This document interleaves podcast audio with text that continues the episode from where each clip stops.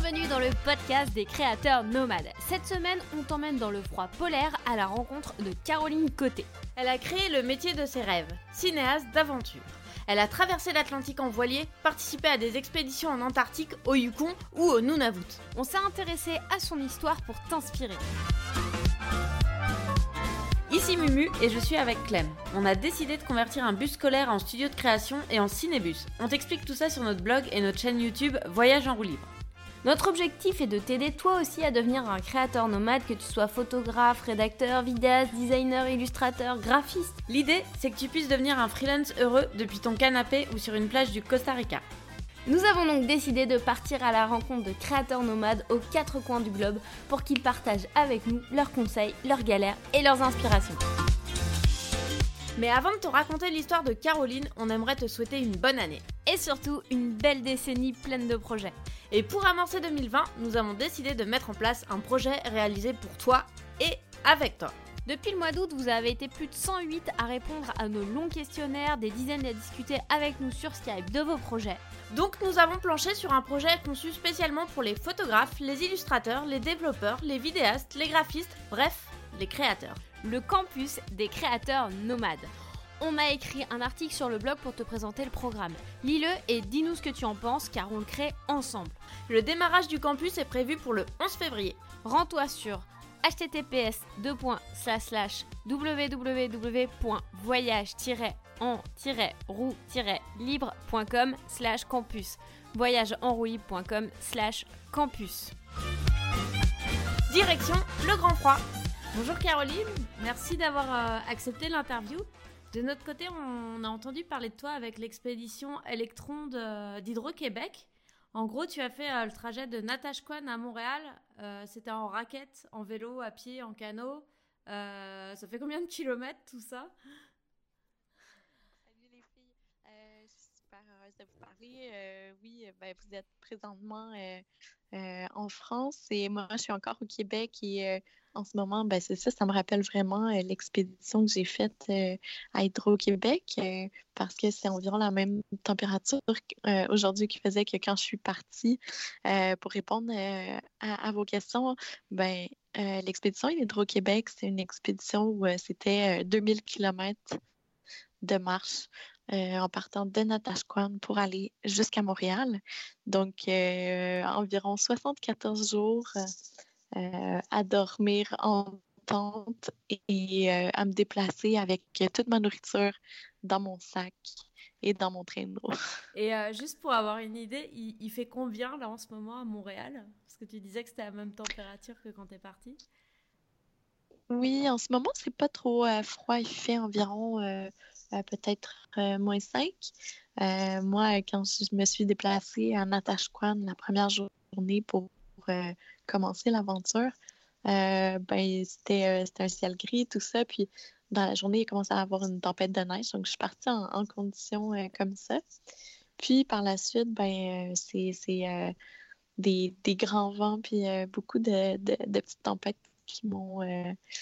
Qui, qui, qui, ont été présentes autour de moi. C'était quoi le plus dur pendant, pendant ton expédition? C'était le froid, le vent? La pluie, enfin pas la pluie j'imagine, mais qu'est-ce qui t'a semblé le plus difficile?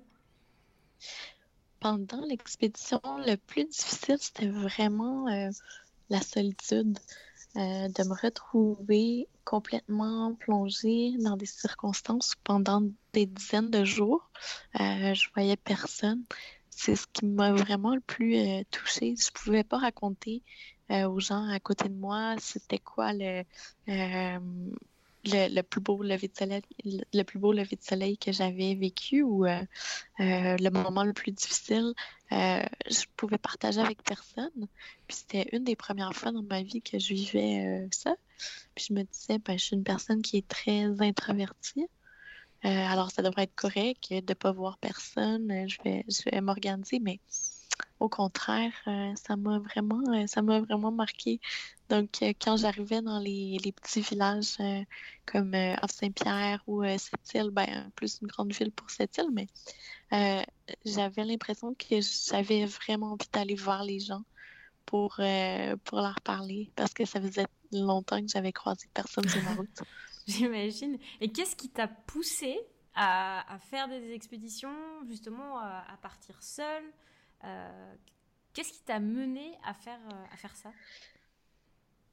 Donc, mon, euh, mon travail de, cinéaste aventure, ça a commencé en 2014. J'ai lancé vraiment le, domaine de la publicité, un domaine vraiment très axé du boulot 9 à 5, euh, et euh, j'étais vraiment dans un mode euh, assez différent que celui que je, suis présentement. Et ça a commencé parce que je ressentais que je perdais vraiment mes racines avec mon, mon, milieu de vie. comme en ce moment, je suis dans une, une grande tour, un grand édifice dans le, le centre-ville. Puis on est entre des murs anti-béton, euh, on n'a plus aucun lien avec euh, l'environnement euh, dans lequel on avait la, chance d'évoluer il y a plusieurs années. et, et ben, ça, ça manquait, je pense. Puis quand j'ai réalisé ça, ben, j'ai essayé de, de, changer mon mode de vie. Puis j'avais fait des études de cinéma et communication au cégep quand j'étais plus jeune, vers, vers 18-19 ans. Et ben, ces études-là, je les avais arrêtées parce que je me disais que j'avais aucune chance de devenir euh, réalisatrice et surtout pas dans le domaine d'aventure. Donc, j'avais pas assez confiance en moi.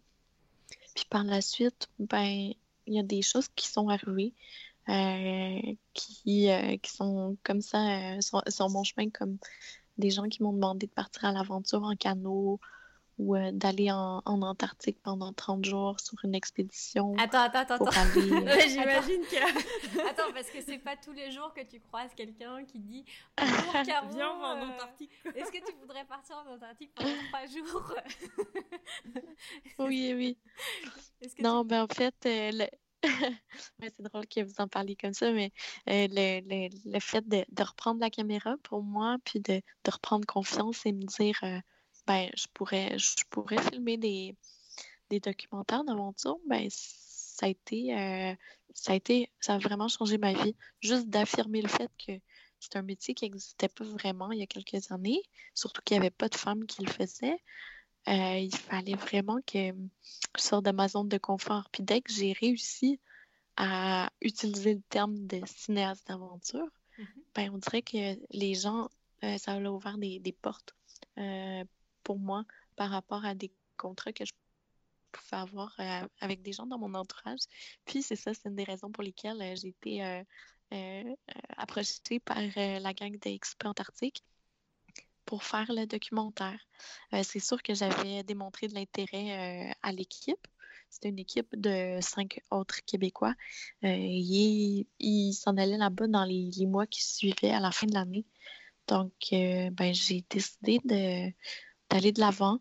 Euh, je connaissais très mal euh, les, façons de m'encorder pour aller sur un terrain plein de crevasses comme ça. Mhm. Puis je connaissais aussi euh, vraiment peu le, domaine de l'escalade, de l'alpinisme, puis de, de la, marche sur ce, genre de terrain-là. Donc j'ai dû tout apprendre. T'as appris sur place ou avant de partir? J'ai appris avant de partir parce que c'est des conditions où on n'a pas le droit à l'erreur. Euh, euh, en Antarctique, surtout, on allait dans, dans des endroits qui n'avaient jamais eu personne euh, qui était passé là devant. il fallait que je sois, je sois prête. Et je me rappelle avoir eu le, refus de, du leader de l'expédition en disant non, mais je ne crois pas que tu es prête. Donc, trois mois avant de partir, quatre mois environ, j'ai dû euh, recommencer à, m'entraîner encore plus pour avoir la certitude euh, de pouvoir aller là-bas puis de ne pas être un poids pour l'équipe. Puis en même temps, de pouvoir assurer mon, travail de cinéaste euh, sans, sans geler des mains, sans être quelqu'un que les autres allaient devoir tirer, mais que ça allait être moi qui allait être autonome sur un projet comme ça. Donc, euh, ouais, voilà où j'en étais. Donc, est-ce que ça, c'est euh, ton tout premier, ta toute première vraie expérience sur le terrain C'était euh, pendant ce. Pendant l'Antarctique ou pendant l'Antarctique C'est laquelle ta première expedition ouais. je dirais la première marquante et la première la plus importante, c'était Expo Antarctique, en effet. C'était vraiment celle-ci. Puis c'était c'était vraiment nouveau à ce moment-là de, de se retrouver dans ce, dans ce milieu-là. Euh, à cet endroit-là. Puis on y allait en, voilier. Puis déjà qu'on croyait que ça allait être une grosse expédition sur le terrain, on s'imaginait pas à quel point euh, le, voyage euh, en bateau à voile allait être aussi une, période assez difficile parce que on traversait le canal de Drake c'est l'endroit dans le monde le plus tumultueux. Euh, puis moi, je suis pas quelqu'un qui faisait beaucoup de, voile avant. Alors, ça a été. Euh, ouais, euh, ça m'a sorti ça aussi de ma zone de confort assez rapidement sur l'eau.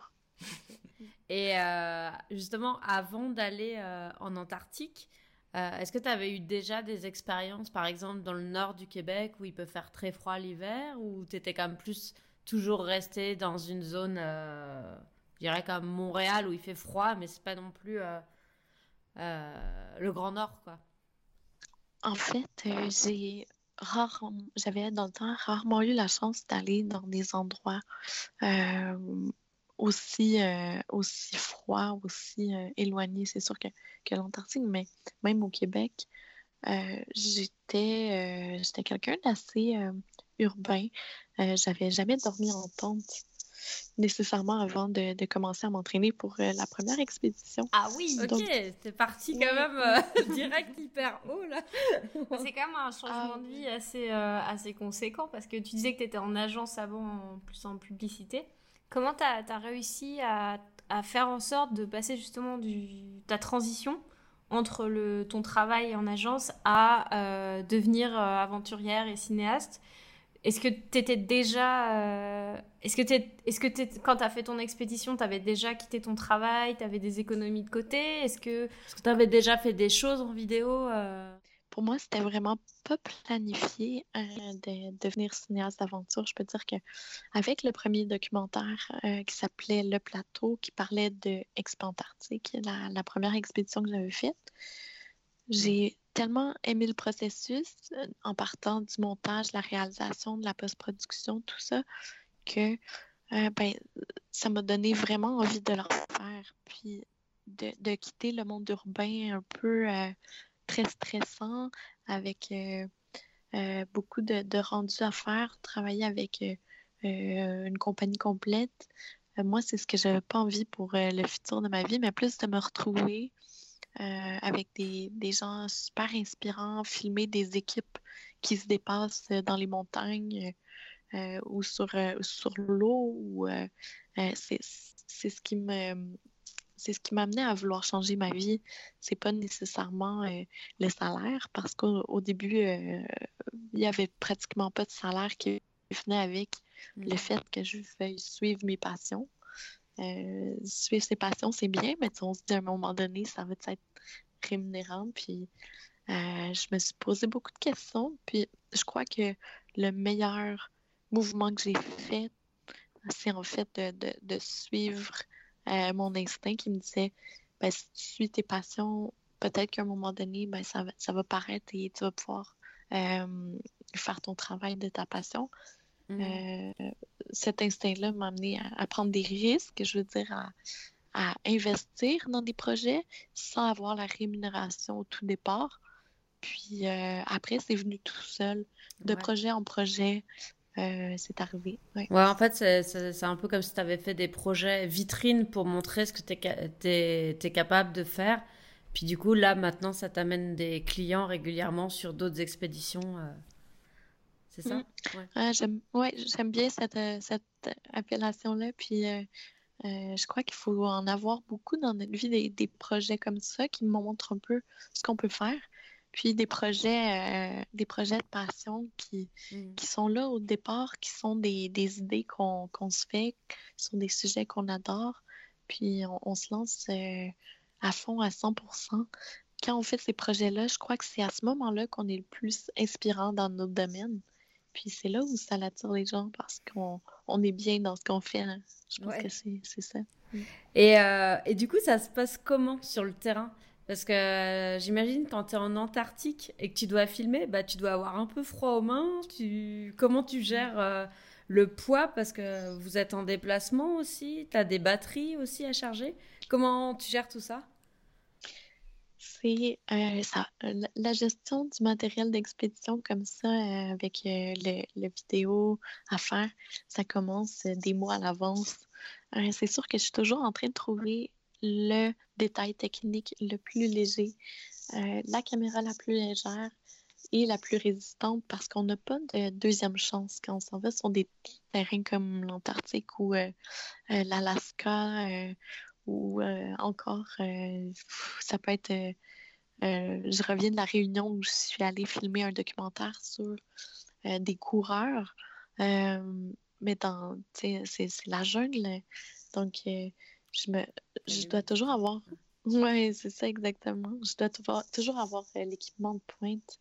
Puis euh, aussi euh, les batteries, comment les recharger à l'extérieur sur une période de 30 jours. Mais ça, c'est des questions qu'il faut se poser vraiment à l'avant. Et du coup, tu faisais comment? Moi, je suis curieuse de savoir. Parce que Mimi est partie au Nunavut pendant trois semaines, pas, pas toute seule, mais ils étaient trois. Et elle a sorti sa GoPro, elle a allumé sa GoPro et il faisait tellement froid que j'ai 5 secondes de Elle film. a 5 secondes de film et le ah. reste. Euh, et pourtant, j'ai dormi avec la batterie pour qu'elle reste au chaud pendant tout, le voyage. Mais... Ah, c'est. En fait, des, des caméras en, expédition, euh, tu as raison, il faut, il faut toujours s'en occuper, puis il faut toujours trouver des moyens de, de, de de pas échapper euh, le, coup. Je veux dire que c'est comme presque avoir un, un enfant à s'occuper euh, en expédition, des les batteries, euh, sinon les lentilles, comment faire pour pas avoir de neige ou d'humidité dans le capteur. Mm. Alors, je peux dire que c'est des apprentissages, moi, que j'ai fait là-bas dans certaines circonstances où, pour les, les batteries, par exemple, ben, utiliser des, des panneaux solaires euh, c'est ça le meilleur. Il n'y a pas d'autre solution plus simple. Donc, il y a des, des, bonnes compagnies de panneaux solaires qui existent. Euh, une, euh, je pense que c'est une compagnie américaine qui s'appelle Goal Zero. Donc, c'est des super panneaux et eux permettent de, pouvoir recharger les batteries quand même à, un bon niveau. c'est jamais optimal. Il y a toujours des problèmes et il faut savoir parfois travailler sans une caméra qu'on avait apportée parce qu'il y a des bris, beaucoup de bris. Bah, c'est ça. Est-ce que tu as beaucoup de matériel sur les experts J'y vais vraiment au minimum, puis j'essaie euh, d'axer euh, plus vers des, moments authentiques à la caméra et non pas vers des, euh, des, belles, des beaux plans à la Red Bull, par exemple. Euh, des plans qui sont majestueux. Oui, je vais essayer d'en avoir dans mon, dans mon film pour montrer comment c'est vaste euh, les endroits que je visite, mais je vais vraiment axer avec euh, une caméra qui n'a pas besoin d'être la caméra avec la caméra de l'année, avec la résolution top. Pour moi, ça va être de capter, on sort la caméra, puis advienne que pourra à ce moment-là pour que ça tienne. Puis c'est par la suite. Hmm. Est-ce que tu prends plusieurs euh, caméras ou pas? Tu en as une de backup quand même sur des expéditions comme ça? Ouais, par exemple, je peux avoir, euh, euh, comme vous, une, petite, une petite GoPro s'il arrive quelque chose. Ou j'ai ma caméra principale mmh. et un stabilisateur de caméra. Puis par la suite, le plus gros de, ce que j'apporte avec moi, c'est les batteries qui prennent vraiment beaucoup de place dans mon sac. Finalement, ton, ton, stock de batterie est plus gros que, ton enfin, que ta caméra. Oui, oui, oui, ça c'est ah clair. Et juste par curiosité, c'est quoi ta caméra principale? Euh, Donc là, j'utilise euh, une caméra Sony, c'est la 7S2, qui est une caméra très, euh, très solide, intéressante aussi pour, pour filmer dans ce genre de conditions-là. Ok.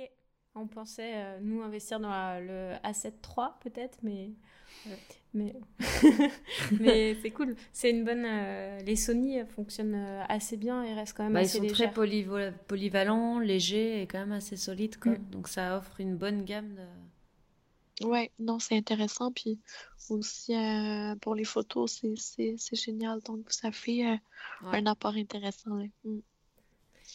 Et euh, du coup, comment, comment ça se passe maintenant? Est-ce que quand tu as un projet, comment tu fonctionnes? Est-ce que c'est par exemple un sponsor ou un client qui vient vers toi pour dire j'ai un projet ou c'est toi qui montes les projets et qui essaye de trouver des gens? Enfin, par exemple, est-ce que tu tu décides de faire un projet, euh, par exemple, euh, à Madagascar ou en Antarctique ou euh, avec Hydro-Québec, est-ce que c'est toi qui t'es dit, tiens, j'ai envie d'aller là et t'as été chercher les personnes Ou est-ce que c'est le client ou le sponsor qui vient à toi et qui te propose un projet? Comment ça fonctionne?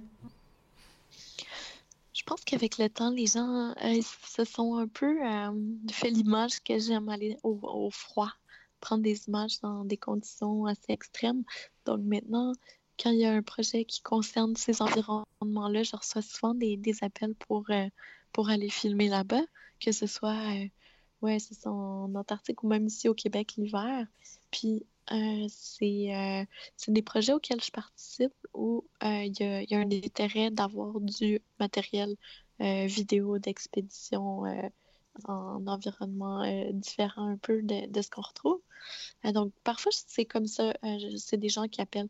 Sinon, ben, je vais aussi partir des projets, puis les, les partenaires vont venir par la suite s'affilier au projet parce que je l'ai montré à des gens de mon entourage qui ont accepté et qui ont dit Eh ben, je pourrais peut-être faire ça avec toi, Caroline, puis on travaille à deux après par, euh, par la suite pour rendre ce projet-là très, euh, très affilié à euh, la, mentalité de la marque, de la personne. Donc, tu es vraiment. quand tu travailles comme ça, tu, tu, travailles vraiment en collaboration avec eux? Quand j'ai fait l'expédition d'Hydro-Québec, c'est la compagnie LG2 une compagnie de publicité montréalaise qui, euh, m'a parlé de, de l'expédition qu'ils aimeraient créer. Fait qu'on a élaboré le plan euh, de marche que j'allais euh, faire. Puis on a, on a pensé ensemble au projet. Puis c'était un projet qui était aussi pour les réseaux sociaux. Donc, il n'y a pas eu nécessairement de documentaire qui est sorti à la fin de tout ça. Mm-hmm. Mais c'était un projet de, de publicité. Donc, des, des petites vidéos un après l'autre. C'est intéressant de savoir que tu as vraiment travaillé ça. Euh, euh, tu sais, que tu as fait ton plan, etc. en accord avec. Enfin, pas en accord, mais en, avec eux. C'est mm. vrai qu'on s'imagine pas que derrière, euh, nécessairement, tu sais, tu as les agences, de, les agences de publicité qui étaient avec toi pour essayer de voir quel était le parcours et comment préparer ton expédition. C'est intéressant. Mm. Oui, ben, il faut pas avoir il faut pas avoir peur, c'est ça, de, de demander aux gens aussi. Parfois, on a des histoires intéressantes à raconter. Ben, il y en a qui sont euh, autour de nous, à qui on peut penser qui sont des gens qui peuvent supporter ces, expéditions-là. C'est ce qui est intéressant aussi. Tu veux dire que tu as, fait beaucoup de demandes autour de toi pour, euh, pour développer des projets mmh. Maintenant, c'est des, euh, des, partenaires qui me suivent habituellement euh, à long terme. Donc, c'est des gens qui me font confiance, qui développent des, projets avec moi, des projets documentaires. Euh, j'ai la chance d'avoir des, supporters euh, vestimentaires aussi pour m'alimenter. Donc, ça facilite vraiment les choses. Mmh. Mmh. Et au niveau de ton processus de création, parce que tu nous disais que tu aimais beaucoup, du coup, te concentrer un petit peu sur les moments humains des gens avec qui euh, tu partages l'expédition.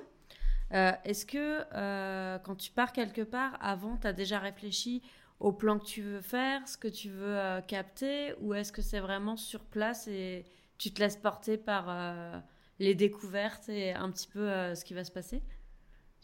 C'est vraiment intéressant parce que habituellement, quand je développe un projet, c'est par rapport à quelque chose qui m'inspire beaucoup. Mhm. C'est par rapport à euh, une personne que j'ai rencontrée, tout ça. Donc, le plan que je vais construire va se transformer à travers l'aventure parce qu'il va y avoir des péripéties, il va y avoir euh, un tas de choses qui vont se passer. On ne sait jamais comment ça va se dérouler euh, en nature. Même avec le documentaire, en général, ça change, ça évolue. Mais ben, ce que j'aime, c'est, de devoir faire changer le cours de, l'idée principale que j'avais à la base pour le documentaire. Puis mon plan est fait en partie avant mon départ, mais totalement refait quand c'est la période du montage après coup. Du coup, tu as un genre de mini scénario que tu as préparé et ensuite tu, tu, le réévalues au fur et à mesure. En fait, tu te laisses porter. Euh. Ouais, un tout petit scénario qui se transforme et qui, qui change beaucoup durant les, les c'est ça la période après, ouais. Ton processus créatif, après être rentré, comment ça se passe? Tu vas monter tout de suite? Tu vas te laisser le temps de, de, de, de reprendre ton rythme, de te réimprégner? Comment tu fonctionnes à ce niveau-là? Mmh. En effet, je pense qu'il faut une, une, bonne période pour se réadapter à euh, la vie normale après une expédition. Habituellement, euh, euh, comme par exemple à Montréal, je prends le temps à peu près environ deux semaines, parfois un mois, pour revenir totalement de, la place où j'étais. Et euh, ben ça, ça me permet d'avoir des idées, d'être créatrice, mais de pas tout, euh, tout commencer tout de suite, puis d'être dans le rush de devoir rendre le documentaire, mais plus dans le repos parce que c'est une période qui est vraiment importante euh, avant de commencer un, travail qui est super différent de faire l'expédition en soi. Parce que euh, filmer l'expédition, on se dépasse, euh, on a mal, on a froid, il y, a, beaucoup de situations complexes qui arrivent. Ensuite, pour moi, en tout cas, c'est une petite période de repos. Puis là, on, on part, c'est du montage à chaque jour. Je suis devant l'ordi. Donc les deux, c'est vraiment deux périodes très différentes. Et ça, ça, dure combien de temps une période de montage pour toi? En gros, quand tu pars euh, en expédition, c'est des expéditions de, de, quelle durée par rapport à la durée de ton montage final? Est-ce que tu passes plus de temps à monter ou être en expédition? Puis tu as aussi le temps de préparation. Euh, je trouve que c'est important d'en parler parce qu'il y a plein de gens qui rêvent, tu sais, de partir en expédition ou qui rêvent de devenir vidéaste de voyage ou et euh, c'est intéressant de montrer aussi quel est ton rapport entre le temps sur place et tout ce qu'il y a autour. Mmh, en effet, euh, pour moi, en tout cas, ce qui est, ce qui est le plus difficile, c'est d'avoir la tête seulement sur un projet à la fois. Donc, j'ai toujours envie de repartir. La période de montage, c'est certain que c'est une période euh, où on est vraiment dans l'introspection, on voit personne, on reste à l'intérieur. Donc, c'est une période que j'essaie qu'il soit euh, limitée de un mois à deux mois maximum. Euh, après une expédition, par exemple, de deux mois et demi, faire un documentaire, pour moi, me prend environ un mois. c'est une période qui est assez efficace parce que là-dedans, on peut euh, bon, il y a la période où on doit tout regarder, ce qu'on a filmé, faire la sélection euh, des plans principaux, puis ensuite, euh, il y a la musique, tout ça ajouté, et ça peut devenir assez demandant en énergie. Donc, je travaille habituellement sur un horaire de d'environ midi à, à 21h, ce qui me donne le temps le matin d'aller un peu à l'extérieur courir, avant d'entrer sur, euh, sur euh, un mode vraiment plus euh, ordinateur. Ouais, c'est important de rester connecté. Comme tu disais, ton objectif au départ, c'était quand même de te reconnecter à la nature. Ça... Faut pas rester enfermé pendant des mois après le retour d'une expé. Quoi. Tu perds un peu les bénéfices. et, le, le, la préparation de ton expédition, qu'est-ce que ça représente de, de préparer une expédition? C'est une des périodes que j'adore le plus parce que, euh, on, encore une fois, on ne sait pas qu'est-ce que ça va être sur le terrain. Donc, il faut préparer pour être prête à tout. Alors, c'est la préparation du matériel euh, vidéo, mais aussi de, ce qu'on va manger pendant cette période de temps-là. Euh, quand on part pour des expéditions de deux mois et demi, il faut apporter des, centaines de, de plats pour partir à l'aventure sans être obligé de se ravitailler là, mmh. euh, à certains endroits. Mais quand on part euh, dans des places où il n'y a, y a, y a, personne, il faut tout amener avec nous. Donc, euh, les, les repas, ça fait partie de la préparation, c'est vraiment une grosse partie. sinon, il y a les, les communications d'urgence, comment on veut faire s'il arrive mm. Un problème. Mm. donc, on prépare ça aussi, ouais. Et est-ce que tu préfères du coup les expéditions en autonomie ou euh, plutôt partir euh, avec euh, une équipe complète? J'adore partir avec des gens autour de moi. C'est tellement plus simple de partager ce qu'on vit. partir seul, c'est vraiment la base d'un défi que je serais peut-être prête à refaire dans ma vie, mais pour le moment, d'échanger puis de, collaborer avec les gens, c'est vraiment le mieux. Euh, je pars euh, dans quelques mois en été euh, en Patagonie où je vais être avec Vincent Colliard, un explorateur français qui est, qui est bien connu pour sa, sa, passion d'être sur les glaciers, puis qui a créé le, le, projet Ice Legacy.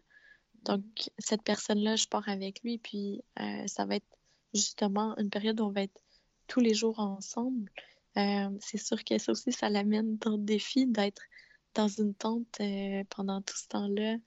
euh, puis de voir, de voir vivre comme ça. Mais jamais je partirais toute seule, je pense, pour une période si longue dans les prochains temps. ouais, j'imagine que même psychologiquement, c'est un truc qui est assez intense quand même, d'être vraiment seul face à la nature, Mm. Comme tu disais, ça a duré 72 euh, jours ton expédition Hydro-Québec C'est ça? Oui, 74, ouais. 74 jours. C'est marquant parce que on revient de là. On pense que qu'on n'est pas fatigué, on pense qu'on peut repartir à zéro, euh, puis euh, se retrouver, aller au restaurant, tout ça. Mais il y a des choses marquantes que si on prend pas le temps de, faire un petit débrief, de, se reposer, tout ça, ben, rapidement, on peut. Euh, ça, ça, fait un, écart euh, très gros, puis euh, on peut se, retrouver à se poser plusieurs questions après coup. Donc, j'ai appris maintenant à prendre le temps et à me reposer. C'est tellement important. Et justement, pour rebondir là-dessus, selon toi, quels sont les avantages de ce métier que tu t'es créé, mais aussi ses, inconvénients? Hmm les avantages, c'est euh, évidemment de, d'être là où je suis. J'ai l'impression que ma passion euh, de faire mon, mon travail, ben c'est, c'est ce qui guide mon futur, c'est ce qui guide ma vie de, de tous les jours aussi. Puis euh, j'ai, j'ai l'impression que les avantages, ben c'est, pour moi d'avoir, d'avoir la, la, vie que j'ai envie de, vivre les avantages aussi, ben, c'est de connecter directement avec son environnement puis de rencontrer des gens qui sont tellement inspirants. C'est aussi de d'avoir des, contacts avec euh, la faune euh, qui sont extraordinaires. Euh, et peut-être pour les désavantages, je dirais que c'est un effet où on se retrouve tellement loin parfois de la réalité des gens en ville que euh, le retour peut être très difficile. Sinon, il euh, n'y a pas vraiment de désavantage euh, à faire ce que je fais, je crois. Parce que quand tu dis ça, tu veux dire, par exemple, par rapport à tes amis ou ta famille, tu as senti un, comme un décalage en revenant ou... Oui, bah, tu sais, c'est par exemple ici, quand on vit en ville, parfois c'est tellement simple. tout est là, c'est tellement beau, je veux dire.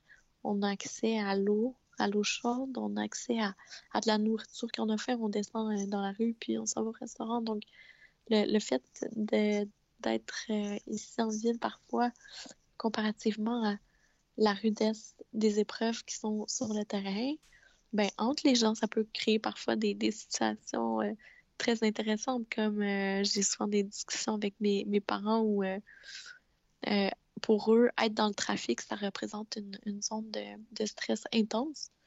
Mhm. Et euh, moi, le stress intense et arrive à un autre moment, arrive quand je suis euh, euh, en train de me, me geler dans d'autres sortes de conditions.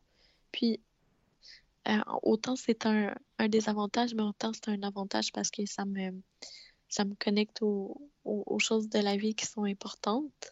Puis avec mes parents, j'ai beaucoup de, de, belles discussions par rapport à ça. Puis je, je grandis à chaque jour. Ouais.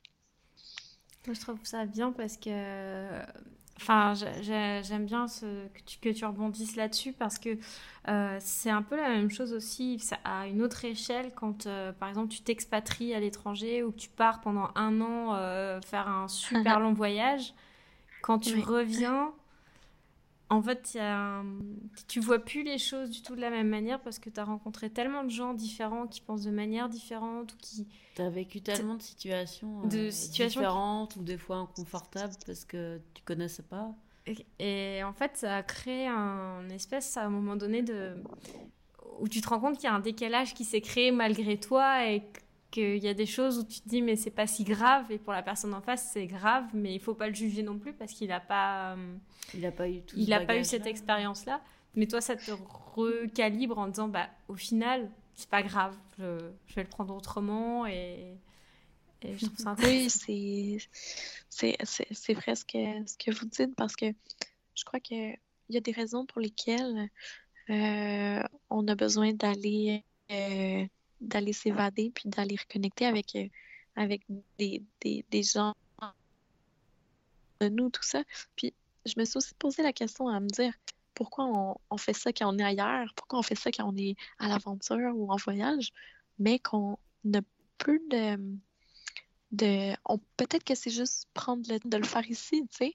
Mm. Euh, peut-être qu'on prend le temps quand on est en voyage de connecter avec notre environnement, de connecter avec les gens. Mais en ville, ici, on est occupé, puis on, passe à côté de, de, plusieurs situations qui pourraient être pour nous des, des, moyens de, de sentir bien à la maison puis de connecter avec, avec euh, notre, notre environnement.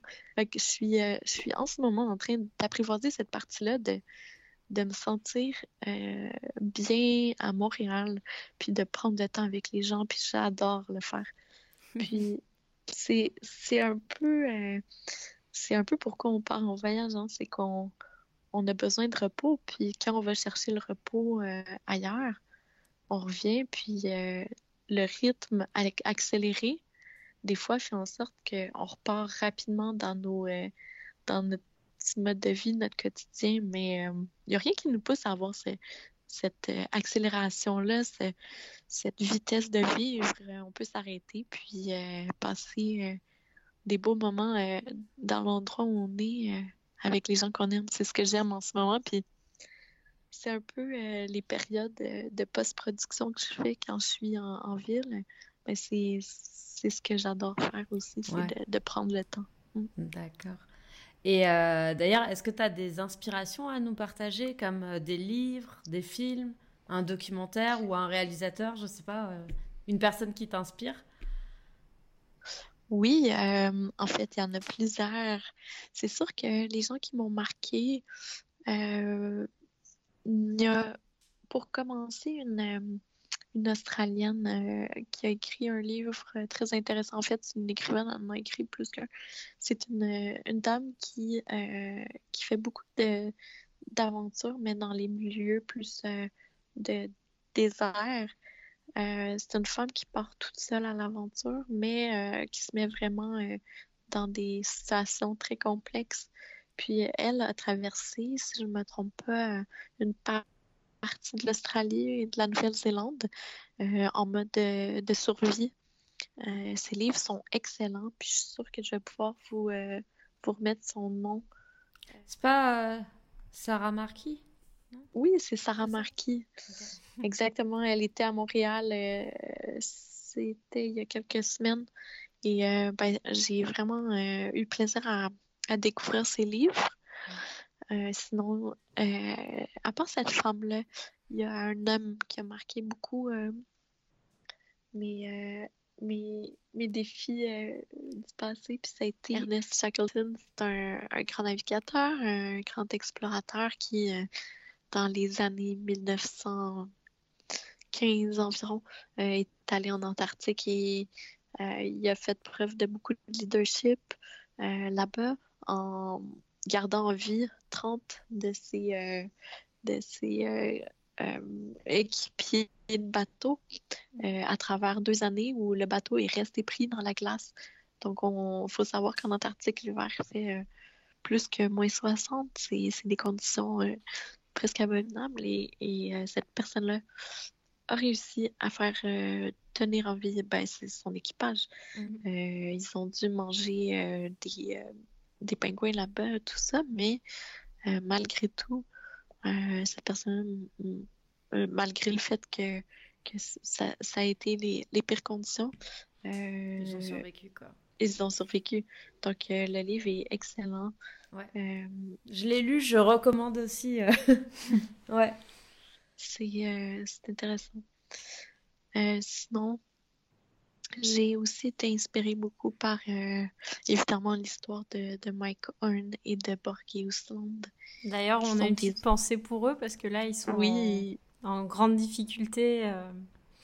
Ouais ils sont dernièrement, enfin aux dernières nouvelles, il y avait, euh, ils pensaient euh, devoir euh, appeler à l'aide, ce qui est quand même assez rare pour pour Mike Horn, pour Mike Horn d'en arriver là. Donc on a une pensée pour pour lui et pour son coéquipier. C'est des des hommes qui sont très inspirants. Et ben le premier livre de Mike Horn a été Latitude zéro, je crois, où il traversait la Terre en suivant, euh, en suivant une ligne euh, directe. Ça a été euh, ouais, un des livres qui m'a le plus inspiré. inspiré. Est-ce que ces livres-là, tu les as lus avant de, de, de, faire ce nouveau métier ou est-ce que c'est plus... C'est venu pendant. C'est venu pendant? Pour celui-là, c'est le livre qui m'a inspiré avant toute chose. Mais j'aime vraiment les, les livres d'aventure, j'en lis beaucoup. Euh, autant que je regarde beaucoup de documentaires d'aventure aussi. Mm-hmm. Euh, ça, ça, fait partie de mon travail de rester inspiré et de regarder ce qui, fait, ce qui se fait autour de moi. Euh, donc, j'ai j'ai une grande fascination aussi pour les documentaires de Sherpa Film. Je ne sais pas si vous connaissez, c'est une grosse compagnie de, de production de, de films d'aventure. Je ne les connais pas. Et, et justement, si, parce que les gens qui nous écoutent, on a, on a plein de, types de personnalités, plein de créateurs très différents, et on a quelques âmes d'explorateurs et, euh, de cinéastes. Quel conseil tu pourrais donner à quelqu'un qui aimerait se lancer et qui aimerait justement euh, un peu vivre euh, de, sa passion et à qui on a dit, tu, ça va être compliqué pour toi d'y arriver, tu tu sais, la création, l'aventure, tout ça, c'est pas tellement, euh, c'est pas tellement viable. je dirais, euh, c'est sûr qu'on va recevoir tellement de commentaires. Euh. Tu sais, dans la vie, quand on essaie de faire quelque chose de peu commun, on reçoit des commentaires parfois qui sont réprobateurs, qui nous poussent pas vers la voie de l'exploration. Et, mm. et, je trouve ça dommage qu'on soit comme ça naturellement. On devrait encourager nos pères, puis tout ça. Moi, je dirais, le premier truc, ben, c'est de s'entourer d'experts, s'entourer de gens qui, dans ce domaine-là, ben, ils sont excellents. Et euh, ça, c'est euh, le truc numéro un. Puis juste aller vers eux, de, discuter avec, euh, avec les gens dans ce domaine-là, ça, vaut tout l'or du monde. Puis sinon, ben, c'est de se permettre de faire des erreurs. on peut pas commencer expert, puis accepter qui on est, accepter qu'on on, va se planter, puis c'est correct de le faire. Euh, je pense que c'est une belle preuve d'apprentissage, puis ça nous pousse après à aller plus loin. Je trouve ça, je trouve ça parfait. Puis j'en ai fait quelques-unes, puis je suis pas mécontente de les avoir faites. Est-ce que tu as un exemple? Euh, je pourrais te dire que euh, j'ai. ouais, j'ai j'ai beaucoup eu de, difficultés avec un drone. Euh, puis à un moment donné, ben, c'est sûr que de, de, vouloir filmer avec des, des, plans de drone, c'est super impressionnant, mais euh, je veux dire, euh, ça prend beaucoup de, de, confiance en soi ou de laisser aller, je sais pas trop, mais j'ai pour, pour faire court, euh, j'ai beaucoup euh, usé des, des, drones en expédition où j'en ai beaucoup euh, perdu. Et ouais, c'est ça. bah après, ouais, c'était pas non plus dans des conditions faciles, quoi. Donc. Ah non, mais. Puis le troisième, le, troisième conseil que je dirais, c'est vraiment de de pas hésiter, c'est d'y aller peu importe, puis de se faire confiance. Peu importe ouais, ce que les gens vont dire autour de soi. Et pour la suite de tes projets, tu nous as dit que tu allais en Patagonie, c'est ça? Est-ce que, oui, est-ce que tu veux nous en parler un petit peu plus Nous parler, euh, ouais, c'est ça, la suite de tes projets euh? Donc, euh, j'étais en train de créer un projet de documentaire. Ce matin, j'étais justement en train de parler de ça avec, avec, avec Vincent qui va partir avec moi sur le glacier. Donc, on va partir deux mois et demi pour aller regarder euh, les, traces de carbone qui sont laissées sur le, glacier euh, pour, euh, pour, faire des recherches sur le terrain. c'est le glacier qui s'appelle le Yellow Continental Sud. Le, le, yellow qui veut dire le glacier. Et ben ça va être une, petite marche de randonnée de 400 km, mais sur un terrain assez, assez complexe, puis qui va être un, un endroit où Là-bas, ça va être l'hiver, donc je vais partir l'été. Mais en Patagonie, évidemment, c'est des conditions hivernales. Mm-hmm. Fait que pendant deux mois et demi, euh, à porter beaucoup, beaucoup de nourriture pour être euh, autonome sur, euh, sur le glacier. Ouais. Et pourquoi il a fait le choix d'avoir quelqu'un qui filme cette expédition? Pour cette expédition-là, je dirais que c'était plus un, automatisme. On s'est rencontrés en Antarctique, puis ça a été, euh, ça a été super intéressant notre collaboration. Puis on a juste décidé de, repartir ensemble parce qu'on on pense de la même façon. On a l'esprit de vouloir euh, être efficace, de vouloir euh, un, projet qui soit quelque chose qui nous, qui nous dépasse totalement. Puis c'est celui-là correspondait bien à, nos mentalités, à nos façons de penser ensemble. Donc, on a décidé de se joindre pour, euh, pour le prochain projet. Et le fait justement de... Parce qu'on a parlé de plein de sujets et, et de, de, comment tu travailles, etc. Mais le fait de vouloir partager justement euh, là une expédition de recherche, est-ce que est-ce que c'est une certaine forme d'engagement? Est-ce que c'est quelque chose parce que tu as envie de porter un message qui t'a donné envie de prendre la caméra Est-ce que tu avais quelque chose de derrière qui te pousse à faire ça? Oui, j'essaie toujours d'axer sur euh, l'environnement, sur euh, les gens qui dépassent, autant des hommes que souvent aussi des femmes. Euh, et pour ce, documentaire-là que je suis en train de bâtir, ben, j'ai envie d'avoir une voix qui soit sur la conservation de l'environnement, autant avec un documentaire que j'avais fait euh, sur une femme qui, euh, qui, est, une, euh, qui est une Anglaise qui voyage et qui débarrasse les plages entières de plastique. c'est des choses qui me touchent. Je crois que c'est dans la, la, période du temps aussi. On, hmm. on, on, a peut-être besoin de d'en voir beaucoup, pour, pour être en mesure nous-mêmes de, de, faire des actes comme hmm. ça. Hmm, non, c'est vrai. Euh, et euh, pour euh, conclure ce podcast, où est-ce qu'on pourrait où est-ce qu'on peut te suivre en fait, si on veut te suivre? Si vous voulez voir un peu du travail documentaire que je fais, c'est sûr que j'ai une chaîne Vimeo qui est accessible au nom de Caroline Côté. Et euh, pour ce qui est des prochains temps, ben, je vais sortir un livre très, euh, très bientôt, en février. Et euh, je vous en reparlerai, je vous, je vous enverrai quelques informations à ce sujet-là quand ça va sortir. Avec plaisir. Carrément. Puis bah, nous, de toute façon, on mettra les liens dans la description du podcast. Et puis on mettra à jour l'article quand ton livre sera sorti pour, pour le présenter. Ouais. Mais bah, c'est génial. Ça, c'est encore un autre sujet qu'on aurait pu aller creuser au niveau du livre pour voir ton processus et tout. Mais, là, le podcast est déjà, euh, déjà pas mal long. Mais donc, en gros, si, si les gens veulent te suivre et suivre tes aventures, euh, il y a Vimeo. Euh... T'as un site web aussi? Oui, j'ai mon site web, donc c'est caroline-côté.com. Et euh, bah, je mets quelques, quelques vidéos là aussi à cet endroit-là.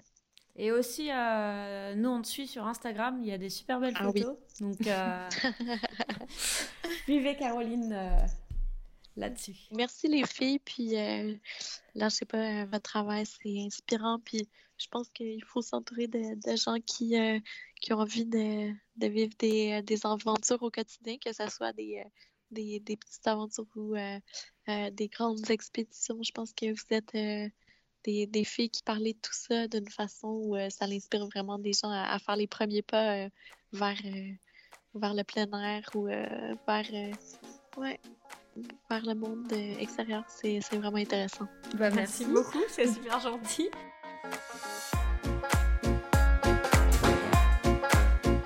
Merci à Caroline Côté d'avoir pris le temps de te raconter son histoire. Est-ce que tu te sens inspirée? Et toi, quels sont tes projets créatifs en 2020 Aimerais-tu te lancer à ton compte? Si tu souhaites devenir freelance, lancer ton projet, passe nous voir sur https www.voyage-en-roue-libre.com campus. Voyageenroue-libre.com campus Tu y trouveras le programme sur lequel nous avons passé plusieurs mois pour te permettre de passer à l'action, de trouver des clients sans stress. Et avant de finir, si tu aimes le podcast, partage-le avec un ami qui aimerait voyager et surtout sortir de son rythme métro, boulot, dodo. Comme d'habitude, tous les liens sont dans la description de l'épisode. Et si c'est pas déjà fait, Abonne-toi, partage et voyage